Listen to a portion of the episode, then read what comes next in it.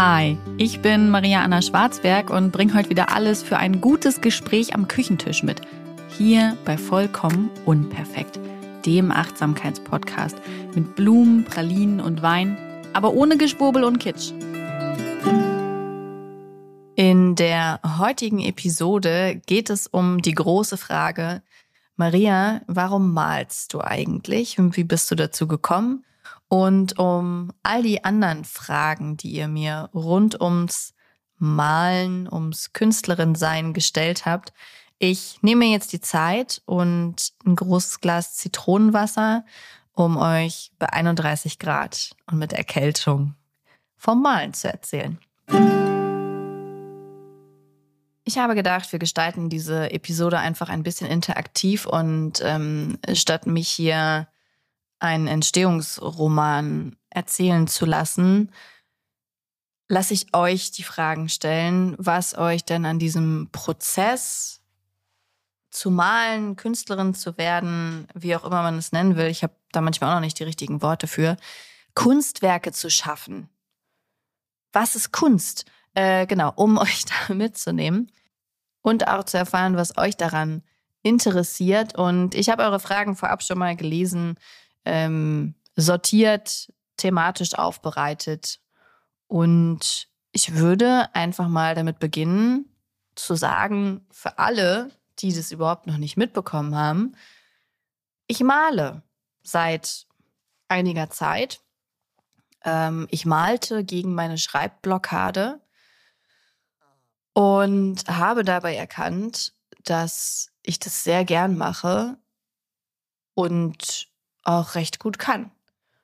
Und mittlerweile ist es so, dass ihr auf www.maria mimosa.de erste Ergebnisse sehen könnt und nun auch ganz offiziell die erste Kollektion online zum Verkauf steht. Es gibt Acryl, Leinwände im Original zu kaufen. Ich liebe es ganz doll. Ich bin ganz aufgeregt und ähm, ja, starten wir rein mit den Fragen, oder? Wie es dazu kam, Maria. Wie kam das zu dem Projekt Malen? Also, alles begann, als ich drei Jahre alt war und meine Mutter mir einen Pinsel gab und ähm, ich einfach super tolle Bilder gemalt habe. Und seitdem male ich und das fand ich schon immer toll und jetzt bin ich erfolgreich damit. Nein, so war das bei mir nicht. Ich kann nicht behaupten, dass ich in meinem Leben die Ambition oder den Wunsch gehegt habe, ähm, Künstlerin in dem Sinne zu werden. Das kann ich wirklich nicht behaupten. Ähm, ich habe schon immer gern geschrieben und wollte Autorin sein, bin Autorin und ähm, habe nach zwei veröffentlichten Büchern in einer immensen Schreibblockade gesteckt, die auch damit zusammenhing, dass ich Mama geworden war und meine Kreativität ganz anders als früher Zeit und Platz gefunden hat. Aber es war nicht nur das, ähm, sondern als ich wieder mehr Zeit und Platz für meine Kreativität hatte, weil unsere Tochter in die Kita gegangen ist und eben auch älter geworden ist und damit sicher auch die Bedürfnisse und die Begleitung eines Kindes verändern, ähm, habe ich vor dem Laptop gesessen und ähm, habe Stunden damit zugebracht zu prokrastinieren. Ich habe an einem Roman und an einem Sachbuch gearbeitet. Und es war nicht so, als wäre das, was ich geschrieben habe, schlecht gewesen. Aber es war eine innere Verweigerung. Ähm, ich habe immer weniger gern geschrieben. Also nicht nur an diesen Büchern, sondern auch für Artikel. Artikel haben mir, normalerweise habe ich die in einem Guss runtergeschrieben, nochmal überarbeitet und dann waren die fertig. Und Artikel haben mir plötzlich so viel von meinen Ressourcen abverlangt. Ähm, ich habe ewig gebraucht, um Einstieg zu finden. Dann habe ich jeden Artikel wahrscheinlich ungefähr dreimal geschrieben. Also es war ein immenser Zeitaufwand, der damit einherging, einen Artikel so zu schreiben, wie, wie ich es mag, wie ich es kann, wie ich dafür stehe. Und dazu halt in, dem, in den Schreibprozessen um die Bücher ging es halt auch schleppend voran, weil ich mich immer extrem motivieren musste, überwinden musste. Und wie gesagt, das, was da zu Papier kam, das war nicht schlecht oder so. Das liegt auch alles in der digitalen Schublade. Aber ich habe gemerkt, dass ich innerlich das Schreiben verweigere. Und ähm, vor ein paar Tagen hat in einem, in einem Gespräch mit meinem Mann, wir reden ab und an, es kommt durchaus vor, dass wir Gespräche führen, auch tiefsinnige. Auch obwohl, weil wir ein Kind haben. Ähm, und da hat er mich gefragt, wie sich Schreiben für mich anfühlt. Und habe ich gesagt, Schreiben fühlt sich für mich wie Ausbluten an. Und er hat mich total erschrocken angeguckt und meinte auch, wow, wann ist das passiert? War das schon immer so? Und habe ich gesagt, nee, so war es auf jeden Fall noch nicht immer. Aber das ist, was es, was es aktuell für mich, ähm, ja, was es mit mir macht. Und ich muss dazu sagen, ähm, ich habe in einem Newsletter schon sehr ausführlich darüber geschrieben, wie sich diese Schreibblockade anfühlt. Und ich habe auch für mich mittlerweile geklärt, wo die herkommt und warum ich das Schreiben so verweigere. Ihr könnt super gerne nachlesen. Ähm, ich verlinke euch den Newsletter hier einfach in den Show Notes. Ihr müsst euch da nicht anmelden oder so. Ihr könnt ihn auch einfach so lesen. Ihr könnt euch auch anmelden, dann bekommt ihr immer die Update-E-Mail, dass ein neuer Newsletter da ist. Aber wie gesagt, ihr könnt auch so einfach das Archiv durchlesen. Mm, genau, da habe ich darüber geschrieben. Das will ich jetzt nicht nochmal ausführlich auspacken. Ähm, was ich aber erzählen kann und möchte, worum es hier heute geht, wieso ich dadurch zum Malen kam. Es war halt so, dass ich immens viel Zeit hatte.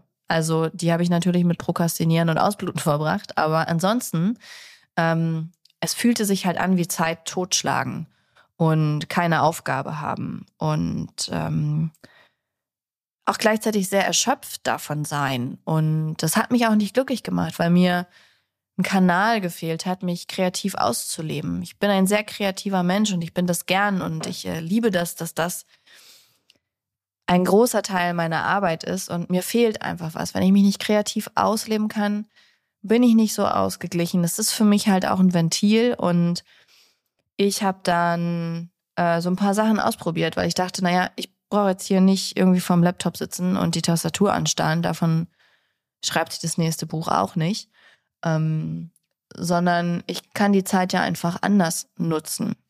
Und ich habe mir dann Strickzeug bestellt zum Beispiel und habe ähm, gestrickt. Das fand und finde ich total schön. Jetzt im Sommer stricke ich gerade gar nicht. Aber ich weiß nicht, könnt ihr mir ja mal schreiben, ob das bei euch vielleicht auch so ein Jahreszeiten-Ding ist, was ihr nur zu kalten Jahreszeiten macht mit dem Stricken. Weil Im Sommer denke ich mir irgendwie so, ach nee, die Wolle jetzt anfassen und so. Und mm -mm. Also im Sommer habe ich auch einfach super viel zu tun, ja. Ich muss Eis essen, ich muss ins Freibad gehen, ich, äh, ich will picknicken, ich will auf dem Spielplatz rumhängen und so. Also keine Time, keine Time für Stricken. Ähm, aber im Winter habe ich das gemacht und das war sehr schön und ich konnte dabei auch meine Gedanken ordnen. Und ähm, für mich war ein großer Gedanke so bei dem Thema Schreiben und Autorin sein, ähm, und jetzt plötzlich zu stricken. Stricken habe ich immer sehr mit diesem Hausfrauending und so verbunden, was absoluter Blödsinn ist, weil es einfach ein, eine Tätigkeit, ein Hobby ist, der äh, jeder Mensch nachgehen kann, dem jeder Mensch nachgehen kann. Meine Grammatik habe ich auch verloren mit dem Schreiben. Ja, und meine Rechtschreibung und alles. Okay, wir beruhigen uns kurz. Was ich auf jeden Fall für mich gemerkt habe, ist, dass ich wie die meisten Menschen mit dem Bild einer Autorin eben auch ein gewisses Prestige verbinde. Also für mich stand die große Frage im Raum, warum schreibe ich eigentlich?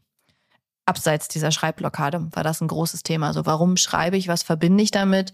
Ähm, und es ist nun mal so, dass AutorInnen, JournalistInnen ähm, ein ganz großes Prestige zuteil wird. Sie sind nicht in der Position, dass sie ultra reich werden. Das heißt, sie werden von keiner äh, von keiner unteren Schicht ähm, verachtet. So. In der Mittelschicht sind sie natürlich angesehen, weil sie intellektuell sind, weil sie als klug gelten, als äh, welt- und wortgewandt, als wissend, als ähm, Zusammenhänge erkennend und wow, du hast ein Buch geschrieben. Erzähl doch mal, du bist Autorin, spannend, Journalistin, aha. Und wie ist denn das und das? Also es ist immer etwas, oder es ist ein Job, bei dem dir die Leute extrem positiv und neugierig begegnen, weil dem auch sehr viel Romantisierung anhaftet, ne? Der Schreibtisch mit den Blumen und der Aussicht ähm, und der Zeit und dann schreibt man so vor sich hin. Und es ist eben aber auch so, dass die Oberschicht jetzt äh, auch nicht auf AutorInnen und JournalistInnen herabsieht, weil die verdienen zwar weniger, aber der Job hat ja eine, eine Wichtigkeit und eine Wertigkeit und so. Und ähm, ich habe gemerkt, dass das mich in diesen Beruf auch mit hineingezogen hat. Ich mochte mich früher nicht sehr gern, um es ganz platt zu sagen. Und äh, ich brauchte viel Anerkennung und Wertschätzung von außen oder zumindest habe ich die gesucht. Und ähm, das wird sicherlich in meine Berufswahl mit reingespielt haben. Da bin ich ganz ehrlich. Und mittlerweile habe ich veröffentlichte Bücher. Ich bin in dem Berufsstand angekommen. Ich könnte da einfach weitermachen. Aber irgendwann hinterfragt man ja so ein bisschen, warum tue ich diese Dinge eigentlich? Und ich brauche diese Anerkennung und diese Wertschätzung von außen nicht mehr. Ich ähm, bin kein Mensch, der, der in diesem Sinne Karriere machen möchte, dass ich am Ende meines Lebens erzählen kann, was für geile Bücher ich doch geschrieben habe und für welche tollen Magazine ich gearbeitet habe und ähm, was ich da für Preise gewonnen habe, weil mir das einfach am Ende meines Berufslebens, da kenne ich mich, nichts gibt. Das ist nichts, worauf ich mir ein Ei pelle oder wo ich ein breites Grinsen kriege. Das ist, ähm, es ist halt am Ende eine Arbeit. Und da hat sich meine Sicht sehr gewandelt. Und damit, dass dieser Grund zu schreiben wegfällt, geht's, habe ich dann halt gemerkt, ähm, oder habe ich mich dann gefragt, warum will ich schreiben? Und ich will eigentlich nur schreiben, weil und wenn ich etwas zu sagen habe und weil ich Erlebnisse, Ereignisse, Gefühle beschreiben will, Geschichten erzählen will, LeserInnen mit in diese Gefühle hineinnehmen möchte. Und da habe ich gemerkt, das habe ich bei Artikeln gerade nicht und das habe ich auch bei den Büchern nicht. Und dann habe ich mir Pinsel gekauft und äh, Spachtel und Acrylfarben. Ähm, ich muss sagen, Aquarelle male ich schon länger. Das äh, habe ich immer mal gern nebenbei gemacht. Also ich, so alle Menschen, die in den letzten Jahren Geburtstagskarten von mir bekommen haben oder so, das waren immer alles selbstgemalte Aquarelle. Weil ich da irgendwie einfach Freude dran hatte und das schön fand und es auch bis heute so ist. Aber ich habe mir dann letztes Jahr tatsächlich Acrylfarben und eben Pinsel, Spachtel, Leinwände, all diesen Kram geholt. Und dann saß ich da vor dieser Leinwand und habe mich nicht getraut, auch nur einen Pinselstrich anzusetzen, weil ich so in der Sorge war, das falsch zu machen oder diese Leinwand direkt zu versauen oder dass es bescheuert aussieht. Also ich war nur im Kopf beim Ergebnis dass ich mich dem überhaupt nicht hingeben konnte. Und dann habe ich gedacht, okay, ich, ich muss das jetzt einfach, ich, ich muss einfach losmalen. Was bringt es, wenn ich hier mit all dem vor der weißen Leinwand sitze und nichts passiert? Und dann habe ich einfach angefangen. Und immer wenn sich diese Angst gezeigt hat, dann habe ich weitergemalt. Und zwar genau in die Richtung, und es hat mir extreme Freude bereitet. Es hat mich ganz frei gemacht, ganz euphorisch. Und es hat mir Freude gebracht. Und ähm, die Bilder, die dabei entstanden sind, sind ähm, keine, die ich verkaufen würde oder auch keine, die ich mir ins Wohnzimmer hängen würde. Aber sie sind für mich Zeugnis von Freiheit und Hingabe und Impulsen und dem Ganzen zu folgen, diesem Prozess zu folgen. Und das war ein unglaublich schönes Gefühl. Und dann habe ich immer öfter gemalt und immer mehr und immer mehr ausprobiert. Und so hat sich meine Kunst gefunden. Das war jetzt eine sehr lange Antwort, aber es war halt auch, ne, es war jetzt halt auch die Einstiegsfrage. Eine Frage, die sehr häufig kam, war, ob ich ähm, ein, ob ich spezielle Tricks fürs Malen habe oder einen Kurs gemacht habe. Ob es Techniken, also ob ich mit Techniken arbeite, ob ich improvisiere oder mir das angeeignet habe.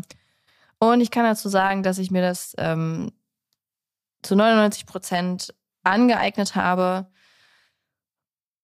und improvisiere. Äh, ich habe auch zwischendurch mal einen Malkurs gemacht bei einer Künstlerin aus Magdeburg und das hat mir viel Freude gebracht. Ähm, die malt auch abstrakt, das ist das, was uns verbindet. Ansonsten ist unser Stil total unterschiedlich.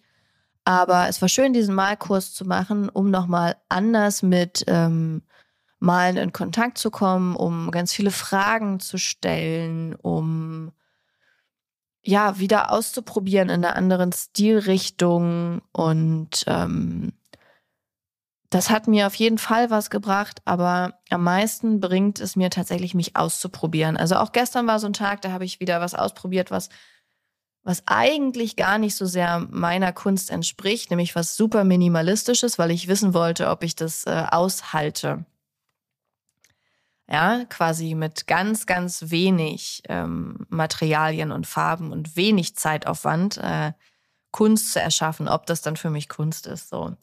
Und das habe ich super ausgehalten, habe ich festgestellt. Also ich brauche nicht äh, das Gefühl von, ich muss hier viel Aufwand äh, reinstecken, damit das als Kunst gilt. Aber ich habe dann eben, und ich habe auch ein paar coole Sachen dabei rausgefunden, so Techniken wieder für mich, die ähm, ich bei anderen Gemälden anwenden will.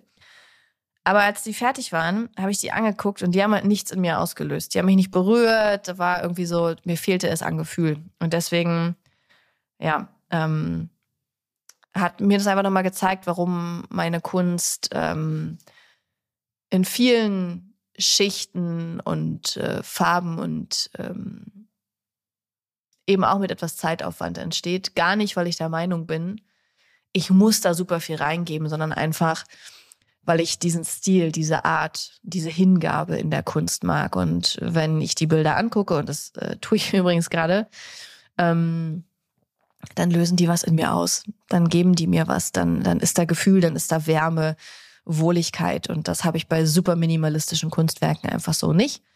Und ähm, das war auch wieder ein spannendes Ausprobieren einfach. Und so habe ich auch einfach meine Kunst gefunden. Ne? Immer wieder ausprobieren. Ich habe viel mir angeguckt an Videos und anderen Bildern und habe dann einfach immer wieder probiert, probiert, probiert. Hier steht ein ganzer Batzen an Leinwänden, die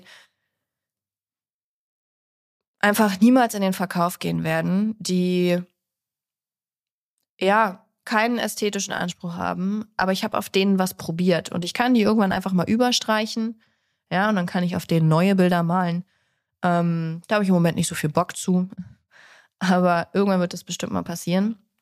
Naja, und so hat sich das einfach immer mehr gefunden. So bin ich auch immer mehr reingekommen. Ich sage bewusst nicht besser geworden, weil ich persönlich finde, dass es darum nicht geht. Ähm, aber ich habe so meinen Stil gefunden, meine Richtung, meine Richtung, das, was mir Spaß und Freude bringt, das, was ich selber schön finde.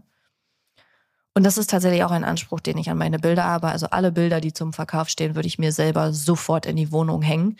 Ich würde nie ein Bild rausgeben, das ich selber nicht ansprechend finde. Welche Farben und Materialien verwende ich und warum gerade die? Also ich male zum einen mit Acrylfarben und vor allem Pinseln. Ich spachtel so gut wie gar nicht. Ähm, ich habe verschiedenste Pinsel, harte, weiche. Ich male vor allem mit großen Pinseln. So kleinteiliges Malen ist nicht so meins. Ich bin eher die, die mit den großen Pinseln unterwegs ist, mit viel Wasser, viel Farbe und ähm, in vielen Schichten eben, die so ein Bild aus sich selbst heraus entstehen lässt. Ich habe aber auch kleine Pinsel und ach so ja und äh, mit Öl, Pastellkreiden ähm, bin ich auf meinen Acrylleinwänden auch unterwegs.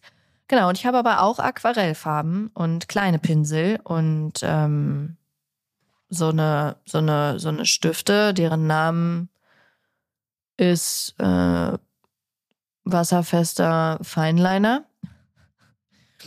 äh, mit denen ich eben kleinteilige Aquarellsachen male. Also da bin ich dann detailreicher und ähm, das sind die Dinge und Materialien, die ich zum Malen benutze. Wie lang male ich an einem Bild? Ja, das hätte ich eben schon mal erzählen können. Ne? Also das äh, kann ich pauschal nicht sagen, weil es Bilder gibt, die mir in einem Rutsch von der Hand gehen quasi und Bilder, die länger dauern. Sie alle vereint, dass sie eben in Schichten gemalt sind. Also ich kann ein Bild nicht quasi in einer Stunde oder sowas fertig malen. Es kann aber sein, dass ich an einem Bild insgesamt ähm, zwei bis drei Stunden sitze. Die sind aber verteilt auf mehrere Tage oder sogar Wochen. Es gibt aber auch Bilder, an denen habe ich noch viel, viel länger gesessen, weil ich einfach noch nicht fertig war, weil ich noch was verändern wollte, weil es mir noch nicht gefallen hat. Also das ist, ich würde sagen, zwischen zwei Stunden und zehn Stunden aber eben verteilt, weil gerade wenn man mit viel Wasser malt, natürlich auch eine gewisse Trocknungszeit gebraucht wird. Und nicht mit einberechnet ist in dieser Zeit Ideenfindung, ja, ähm, Vor- und Nachbereitung. Also das ist ja nicht so, als würde ich eine Leinwand sehen und mir denken, oh, heute, das male ich, sondern auch das ist ja Teil des Prozesses, zu schauen, was schwebt mir eigentlich vor. Habe ich eine bestimmte Farbkombination? Habe ich irgendwo ein Foto gesehen, auf dem mich die Farben ansprechen? Manchmal entstehen Dinge auch einfach beim Malen. Also das ne, ist halt auch so ein Inspirationsprozess. Dann ist es so, dass wir vorbereitet werden. Ähm, das heißt, ich muss die Farben, die Materialien überhaupt alles erstmal da haben oder bestellen oder kaufen. Ich äh, bereite meine, meinen Malbereich vor, ja. Also ich mache mir das hier gemütlich und ich lege mir alles zurecht, was ich brauche. Ich muss natürlich aber hinterher auch aufräumen und sowas. Also das, ähm, genau, wenn man das noch alles mit reinrechnet, dann wären es noch mehr Stunden, weit mehr Stunden. Siehst du in jedem deiner Bilder etwas? Hat es Bedeutung? Ist es die Ästhetik? Und ähm, ich kann sagen, ich sehe nicht in jedem meiner Bilder etwas. Also zumindest in den, in den Leinwänden nicht. Ich male gern abstrakt, ähm, weil weil ja, ich das schön finde. Also Ästhetik auf jeden Fall, kann ich einen Haken hintermachen. Ich liebe bestimmte Farbkombinationen. Ich liebe, wie Farben miteinander verschmelzen, was dann passiert. Ich, ich liebe dieses Experimentieren ähm, und dieses mm, Kanalisieren von Emotionen. Beim Schreiben musste ich immer sehr viel von mir selbst offenlegen und beim Malen mache ich das auch. Ich mal entweder, wenn ich extrem ausgeglichen bin oder weil ich es gerade emotional brauche.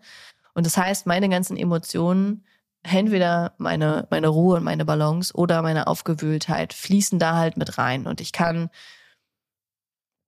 in der Zeit ganz viel für mich sortieren und trotzdem liest das hinterher niemand daraus. Ne? Es ist eben abstrakte Malerei.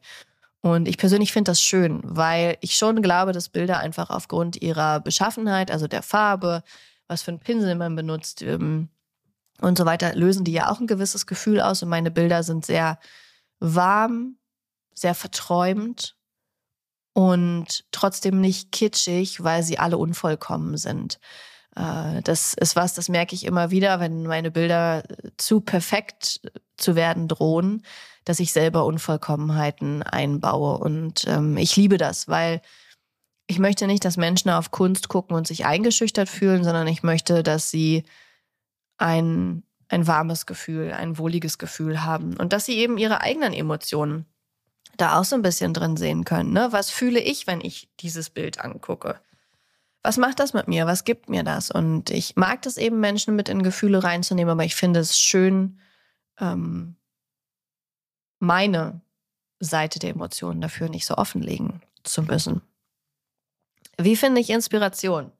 Das ist eine sehr gute Frage. Ähm, ich folge anderen KünstlerInnen. Das finde ich immer inspirierend zu gucken und auf, um auf den zu kommen. Ähm, also nicht im Sinne von, jemand hat ein Bild gemacht und ich kopiere das. Das geht sowieso nicht. Dafür ist Kunst viel zu individuell und jeder Stil. Aber manchmal finde ich da einfach ultra tolle Ideen und Anregungen und es inspiriert mich einfach überhaupt zu malen, weil ich dann sehe, wie jemand sitzt und malt und und dann denke ich mir, oh, ich möchte auch sitzen und malen. Ich möchte auch gerade loslegen. Ich habe Bock, diese Idee oder diese umzusetzen. Also allein dafür. Ähm, mich inspiriert auf jeden Fall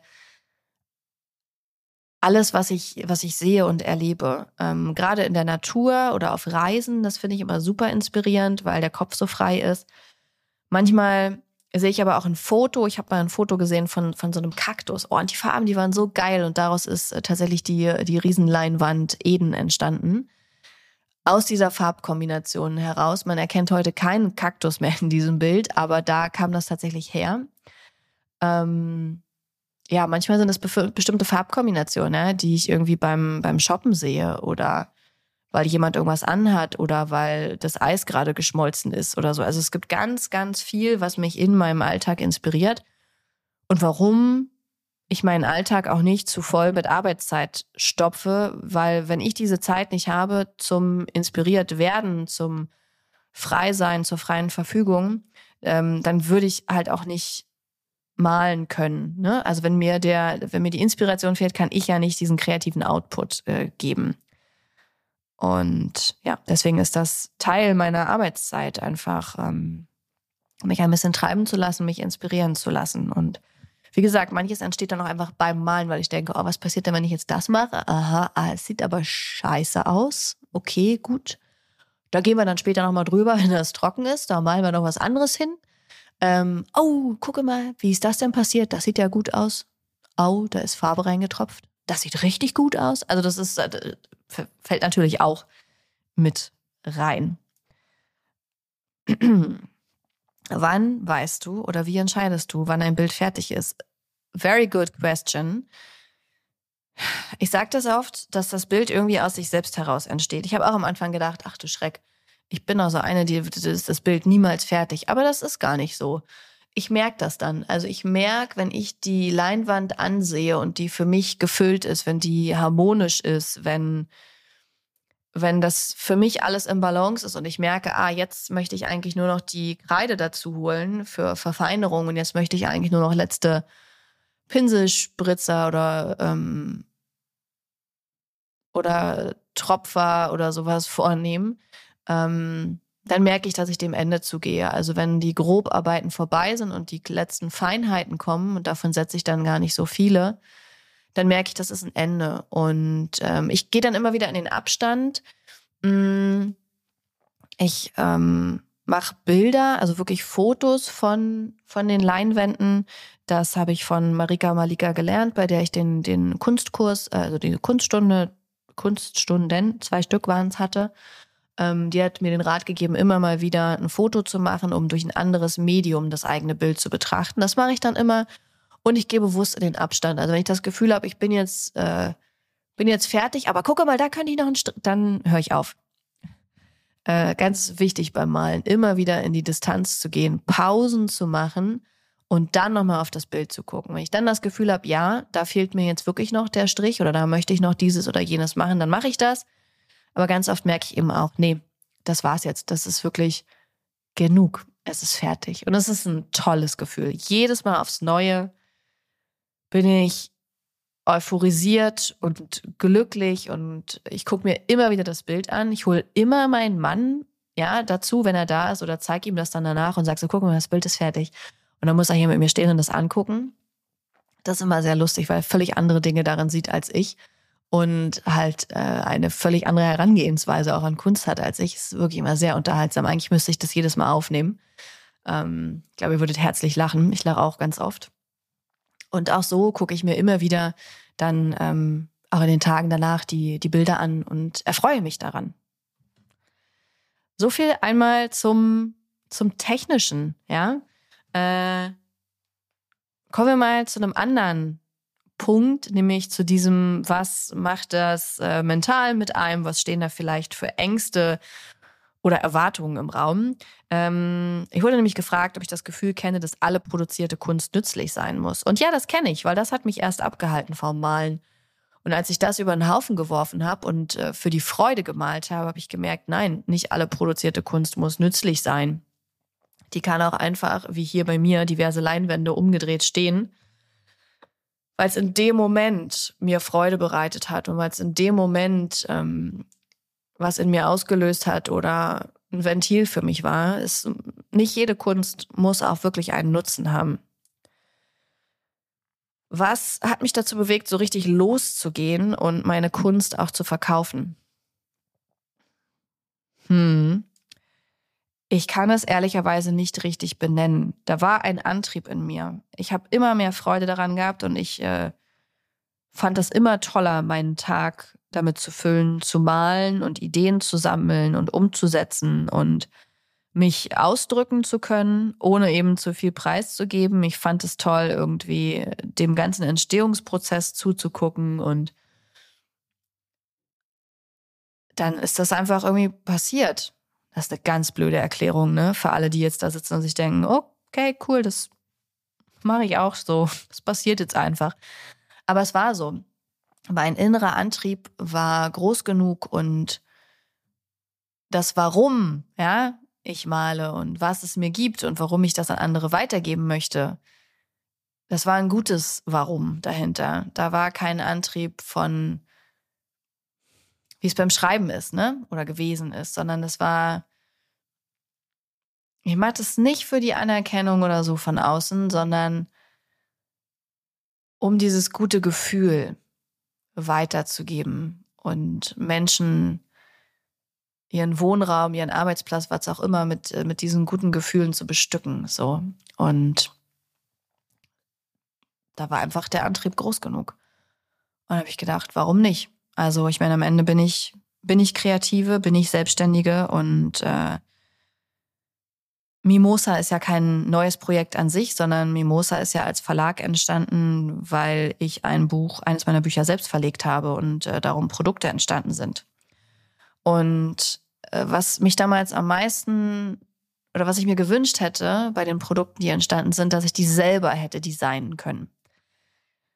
Und damals musste ich noch jemanden dazu holen und heute eben nicht. So, Mimosa ist halt einfach zurück, ja, aus, aus Elternzeit und Schreibblockaden, Kreativpause.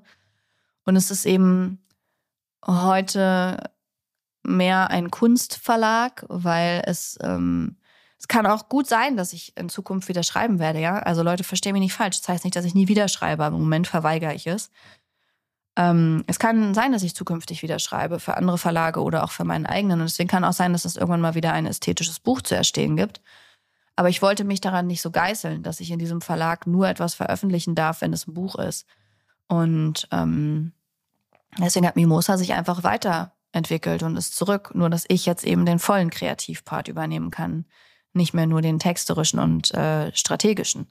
Und das finde ich total toll. Das macht mich super glücklich und deswegen ist es einfach ein Projekt, was wieder aufgelebt, was, was wieder auflebt und in dem ich mich weiterentwickeln und kreativ sein darf.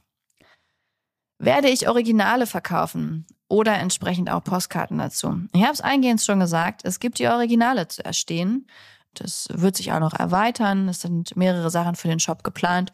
Ich bin aber auch super schwanger und werde demnächst ein bisschen Elternzeit machen. Äh, meine Elternzeit ist aber wieder sehr flexibel, so dass es zwischendurch immer wieder Verkaufszeiträume geben wird. Das kann ich schon mal sagen. Ich werde zur Elternzeit auf jeden Fall nochmal eine Sonderpodcast-Folge aufnehmen. Ich werde nicht komplett verschwinden, das möchte ich gar nicht. Ähm, aber ich möchte den Shop auch nicht daueroffen lassen. Das äh, ist was, was ich für mich mitgenommen habe äh, vom, vom letzten Mal Mimosa ich ähm, möchte Verkaufszeiträume freigeben, die ich vorher ankündige und in der Zeit ist der Shop offen und ihr könnt die Gemälde, die Kunstwerke und so weiter kaufen. Und dann schließt er eben auch wieder für eine gewisse Zeit. Und das ist dann die Zeit, in der ich kreativ werde, in der ich Neues erschaffe und dann öffnet er wieder und dann gibt es das zu kaufen. Also so ist es angedacht für die Zukunft. Der Shop jetzt ist übrigens bis zum wie, wie ist es im Juli, also ist es der 31. Genau, bis zum 31.07.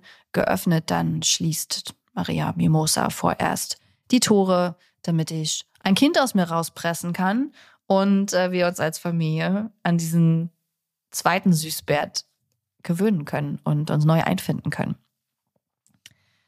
Fällt es mir leicht, meine Kunst zu zeigen und zu verkaufen. Also am Anfang ist es mir ähm, nicht so leicht gefallen, aber einfach, weil ich mir unsicher war, wie ich das, ähm, ja, wie ich das so strategisch aufbaue. Ähm, als ich erstmal damit angefangen habe, ist es mir super leicht gefallen, euch an meinen Kreativprozessen teilhaben zu lassen.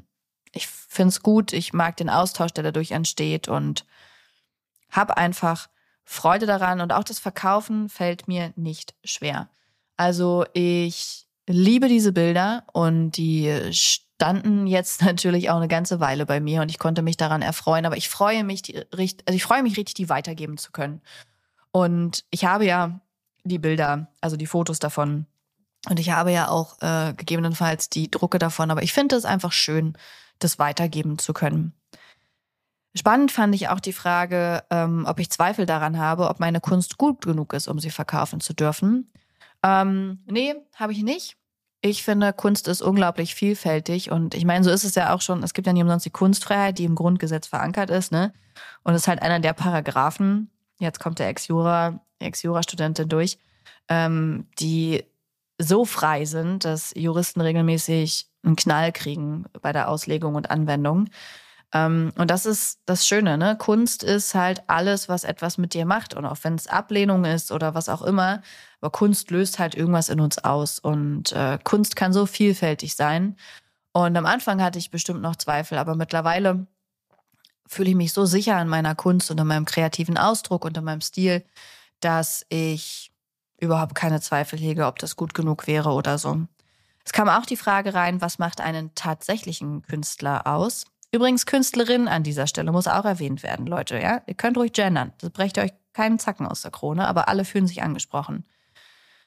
Ähm, ich finde einfach das Wording tatsächlicher Künstler schon schwierig, weil das suggeriert, ähm, dass es Menschen gibt, die eben wirklich KünstlerInnen sind und welche, die es nicht sind. Und das halte ich für Blödsinn. Ich glaube, dass alle Menschen, die kreativen Output liefern, ob auf einer Leinwand, Papier, einer Hauswand, äh, in einem Podcast, in einem Buch, in einem was auch immer, also alle Menschen, die künstlerisch tätig sind, sind KünstlerInnen. Und ähm, die Wertung dahinter, die nimmt das Publikum vor, ja. Finde ich das gut, finde ich das schlecht und so weiter.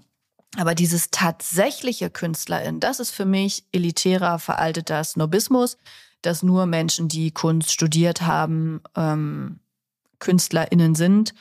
Das ist für mich wirklich so dieses ganz alte Adelsgedöns, ne? Dass sowieso die Menschen, die eh schon super Zugang zu Bildung und sowas allem haben, da immer noch weiter gefördert sind und sich gegenseitig den Arsch pampern und alle, die sich irgendwie anders dahin arbeiten, nicht dessen gewürdigt werden, ja, nur weil sie da vielleicht nicht das äh, dreijährige Studium gemacht haben.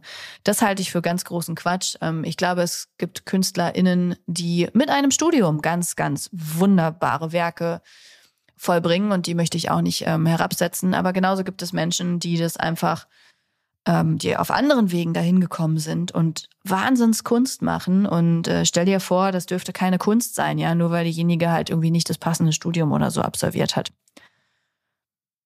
meine fünf Cent dazu. Großer Fragenblock. Perfektionismus. Wie habe ich angefangen? Wie habe ich es geschafft, den Perfektionismus auszuschalten? Äh, wie habe ich es geschafft, mich loszumachen, die Schranken im Kopf zu lösen? Und die Antwort ist gar nicht. Mein Perfektionismus ist immer noch ein treuer Begleiter, aber ich begegne dem heute anders.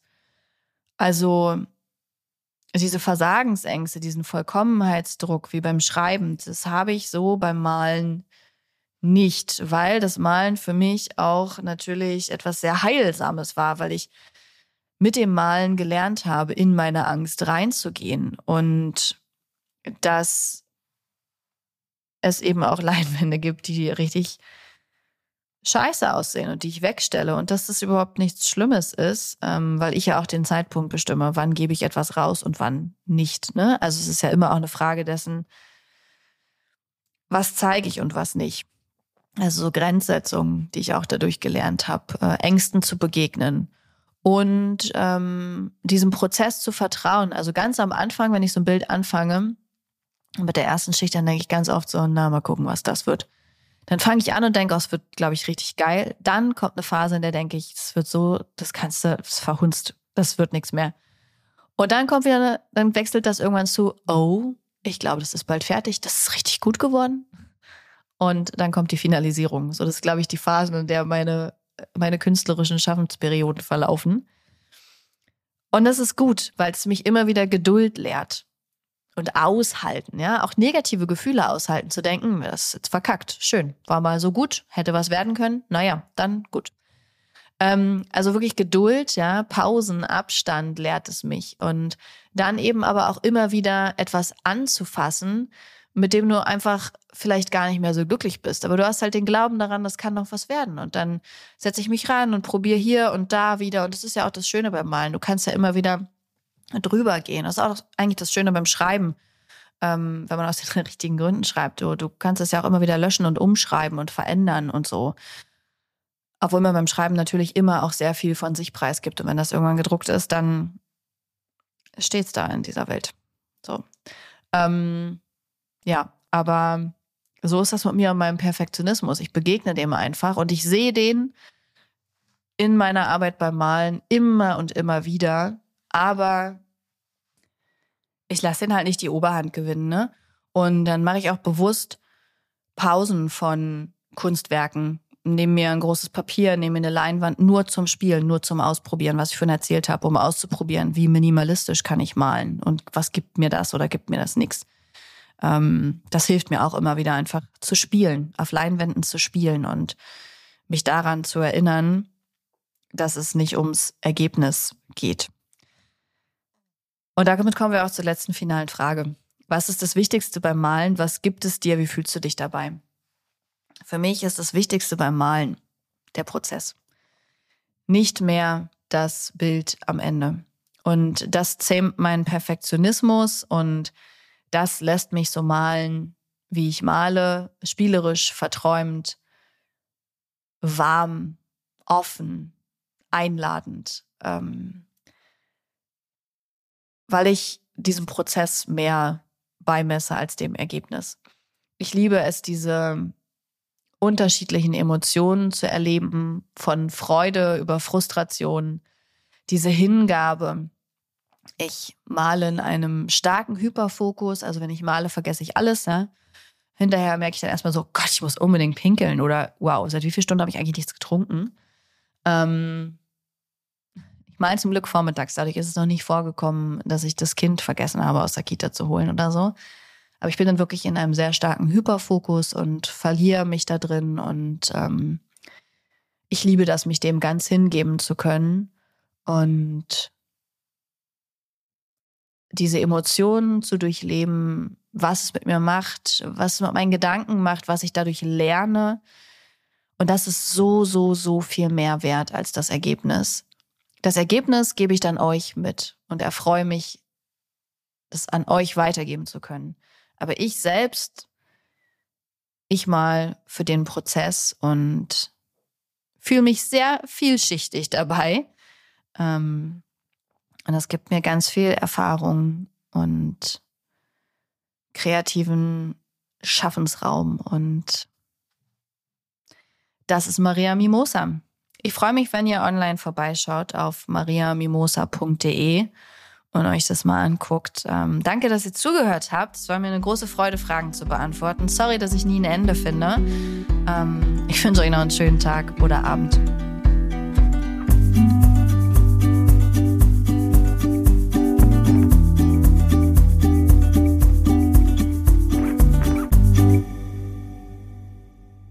Dieser Podcast wird produziert von Podstars bei OMR.